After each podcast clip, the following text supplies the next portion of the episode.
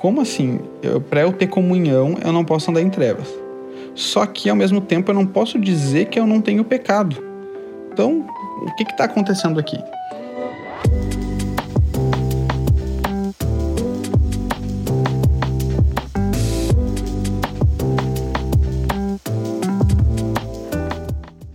A gente vai entender isso agora. Uh, vamos lá, versículo 6. Se dissermos que mantemos comunhão com Ele e andarmos nas trevas, mentimos e não praticamos a verdade. Mentir é não praticar a verdade. Né? E o que é a mentira? A mentira é a contradição de um fato. Então, assim, tem um fato estabelecido, um fato concreto que é verdadeiro e é inegável. Mentir é quando o meu discurso contradiz esse fato. Não contradiz o fato, mas na verdade eu me coloco em contradição através desse discurso. Se eu minto, se eu digo que eu estou em comunhão com ele, mas eu ando em trevas, automaticamente alguém tem que estar errado nessa, nessa história. Ou Deus pode compactuar com aquele que anda em trevas, ou eu não estou em comunhão com aquele que é a própria luz. Então, por isso que é, essa primeira frase, ela na verdade é bem simples de entender, né? Basicamente, João está dizendo assim: se eu tenho comunhão com ele, mas eu não tenho comunhão com ele, é mentira. Porque aquele que anda em trevas não pode estar em Deus, porque João já estabeleceu isso no versículo 5. Deus é luz e não há nele treva nenhuma. O versículo 7 diz assim: Se andarmos na luz, como ele está na luz, mantemos comunhão uns com os outros, e o sangue de Jesus, seu filho, nos purifica de todo pecado. Então, andar na luz, que é ter comunhão, eu estar na casa de Deus, digamos assim, né? Eu estou ali fazendo parte da família de Deus, eu estou em comunhão nesse relacionamento com Ele. Se eu estou ali, eu tenho comunhão com os outros, ou seja, com aqueles que também estão nessa mesma casa e fazem parte dessa mesma família, e o sangue de Jesus, o Filho de Deus, me purifica de todo pecado. Agora, os últimos três versículos vão falar sobre o fato de nós não podermos negar que temos pecado. Só que, numa leitura rasa, superficial, a gente pode pensar assim: poxa, mas o versículo 6 está dizendo que a gente não pode andar em trevas de forma nenhuma. Como é que eu tô em Deus e eu não posso negar que eu tenho pecado?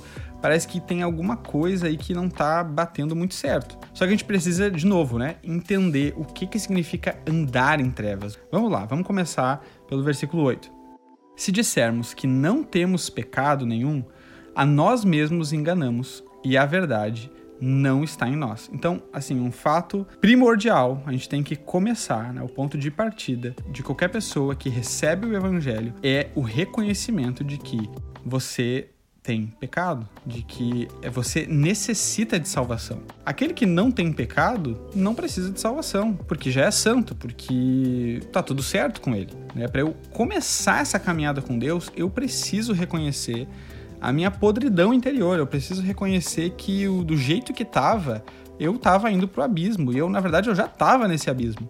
Agora, na nossa caminhada cristã, a gente também precisa reconhecer que, mesmo nascidos de novo, se nós não vigiarmos, se nós não nutrirmos esse relacionamento na luz, nós podemos nos distanciar de Deus, nós podemos nos afastar do Senhor e perder essa intimidade. E ao perder essa intimidade, confiar no nosso próprio braço, naquilo que nós produzimos de bom, a gente começa a ter esse orgulho de achar que não, eu não tenho pecado nenhum. Mas olhem bem os símbolos que João está usando aqui e vejam se não tem muito sentido isso que eu vou falar. Quando a gente está na luz, todas as coisas aparecem. Quando você se expõe na luz, tudo aquilo que era obscuro antes é revelado todas as sujeiras, todas as falhas, todos os erros, todos os pecados, quando você está na luz e você expõe isso, isso aparece. Você só não enxerga o seu pecado, você só não enxerga ah, aquilo que há de podre dentro de você, que você precisa limpar e jogar fora, quando você está na escuridão. Você está na escuridão, você não enxerga bem. Você não está conseguindo enxergar as coisas de forma clara, porque você está na escuridão. Somente a luz expõe as falhas, as impurezas, as coisas que estão desalinhadas. Então, se eu digo que eu não tenho pecado, isso é a prova cabal de que eu nunca fui exposto à luz. Sabe? Então, João está dizendo assim: se você diz que não tem pecado nenhum, você está se enganando a você mesmo, porque essa é a prova de que você nunca foi exposto à luz de verdade. Se você, em algum momento da sua vida, tivesse sido exposto à luz, você saberia que isso é uma mentira. Você está se enganando a si mesmo. Então, você quer a verdade? Corra para a luz e exponha tudo aquilo que você não quer mostrar para ninguém é quando a gente coloca na luz, a gente se depara com aquilo que nos ofende de certa forma e que mais do que nos ofende, ofende ao próprio Deus, mas ele é misericordioso para perdoar os nossos pecados e através das pessoas que estão nesse mesmo relacionamento, elas também vão é, refletir esse perdão. É por isso que depois ele vai dizer que é muito importante essa comunhão para perdão de pecados ele vai falar isso no próximo versículo. Ele fala assim: Se confessarmos os nossos pecados, ele é fiel e justo para nos perdoar os pecados e nos purificar de toda injustiça. Então, quando eu confesso o pecado que uma vez foi exposto à luz e eu enxerguei ele, eu consigo alcançar o perdão de Deus. Esse perdão de Deus que é alcançado tanto diretamente dele quanto pela família de Deus, aqueles que estão nessa mesma comunhão. A gente tem que se lembrar que quando a gente fala que a gente está em comunhão com Deus, a gente não está num quarto vazio onde está só você e Deus. Deus quer atrair para si povos, homens, mulheres de toda tribo, língua e nação, multidões, multidões e multidões. É isso que esse João vai ver lá em Apocalipse. E quando você expõe os seus pecados e os seus erros, você está expondo os seus pecados e os seus erros também para as pessoas que compõem essa família de Deus. E elas, diferente do que você talvez até espera que elas façam, se elas realmente estão em Deus e elas refletem o caráter de Deus, elas vão compartilhar do mesmo perdão que Deus entrega a você. E no versículo 10, ele reafirma aquilo que ele falou no versículo 8.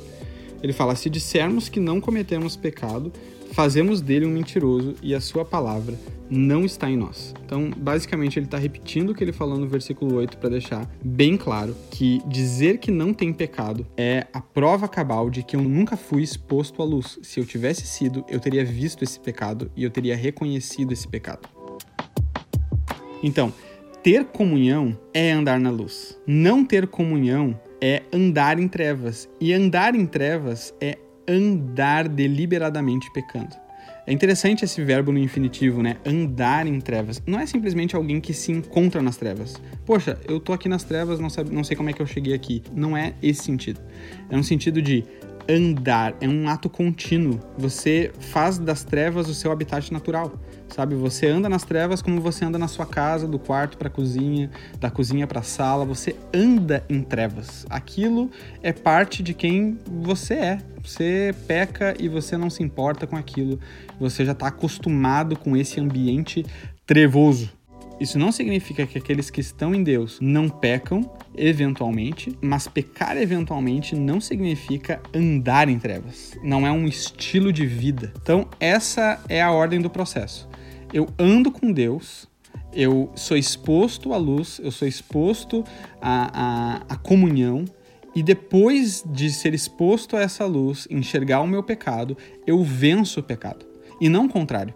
Não é eu venço os pecados com as minhas próprias mãos, com as minhas próprias forças, para chegar diante de Deus limpinho, querendo me apresentar algo uh, como se eu tivesse mérito nessa minha atitude, nesse meu esforço de me limpar sozinho e aí eu vou ser aceito por Deus. Não, a ordem do evangelho não é essa. A ordem é: Deus te atraiu, você se colocou na presença dele como você é, sujo do jeito que você é, você reconhece isso porque essa luz te alcançou e você enxergou agora a podridão que habita em você. Jesus, ele abre essa janela de misericórdia. A gente vai ver nos capítulos seguintes que João vai se referir a Jesus como o advogado, aquele que vai interceder ao nosso favor, ele vai nos defender diante de Deus. E isso abre uma janela de misericórdia para que, ao a gente chegar com toda essa podridão diante de Deus, a gente não saia de lá fulminado. Porque se Deus é luz e nele não há treva alguma, chegar diante de Deus com essa podridão, isso seria automaticamente um suicídio. Agora, Jesus sendo um mediador, ele abre essa janela de misericórdia para que eu não seja fulminado na hora, mas Jesus, aquele que entrou no tempo. Olha só que interessante isso. Jesus, aquele que é eterno desde o princípio, ele entrou no tempo ele agora é ressuscitado, volta à presença do Pai, mas carrega agora em si essa humanidade, mesmo sendo eterno, aquilo que ele experimentou da temporalidade na carne, ele carrega isso consigo agora de volta, continuando eterno, continuando onipotente, onisciente, onipresente, ele habita ainda dentro dessa temporalidade e ele agrega a Deus essa possibilidade de abrir essa janela temporal onde a gente pode ficar diante de Deus, podre do jeito que a gente é, sujo do jeito, do jeito que a gente é, e receber o perdão em tempo oportuno. Então, cara, isso é demais. Isso é o evangelho. Essa é a mensagem do evangelho, sabe? Você reconhecer a sujeira que você se encontra, estar diante de um Deus santo, puro, onde nele não há treva alguma, e Jesus como mediador que me dá tempo hábil para arrependimento e purificação desses meus pecados. E aí agora eu posso ser limpo diante dele e poder agora participar dessa comunhão, comunhão com Ele, comunhão com a igreja e com todos aqueles que estão nesse mesmo ambiente, que fazem parte dessa mesma família. Uh, se você tem vivido um período em que pecados têm acusado você, tem trazido esse sentimento de acusação, saiba que na presença de Deus, Jesus te dá o tempo hábil para você se arrepender e ser liberto e limpo desses pecados. Então, gente, esse foi o capítulo 1 de 1 João. Espero que vocês tenham curtido esse tempo e na semana que vem a gente segue no capítulo 2. A gente se vê lá, foi muito bom. Compartilhem com os amigos que precisam escutar essa mensagem e a gente se vê na próxima.